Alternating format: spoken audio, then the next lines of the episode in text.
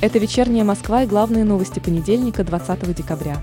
Власти Соединенных Штатов должна начать относиться к России как к равноправному партнеру, заявил замминистра иностранных дел Сергей Рябков.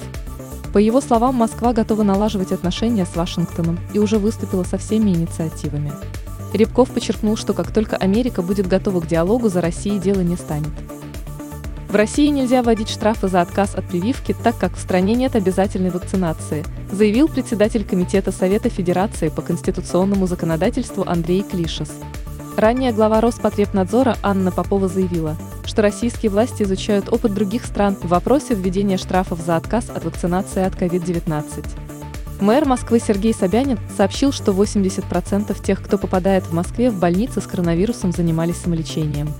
Он призвал граждан не тянуть и при возникновении подозрений на ковид своевременно сдавать тесты и обращаться к врачам.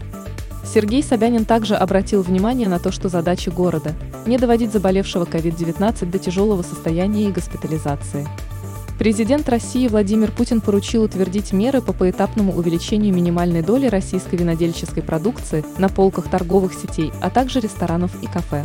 Он также поручил правительству с 1 января 2023 года внедрить систему прослеживаемости качества сырья и товаров в сфере виноделия на базе уже работающих государственных информационных систем. Самой читаемой московской новостью 20 декабря по версии новостного агрегатора СМИ-2 стало сообщение о том, что в Москве воссоздали квартиру Нади Шевелевой из фильма «Ирония судьбы» для предновогоднего ужина. В меню войдут заливная рыба, салат оливье, селедка под шубой, мандарины и советское шампанское – Оранжевый уровень опасности из-за сильного мороза объявлен в Москве и Подмосковье в ночь со вторника 21 декабря до ночи четверга 23 декабря. Средняя суточная температура воздуха будет ниже нормы на 7-12 градусов.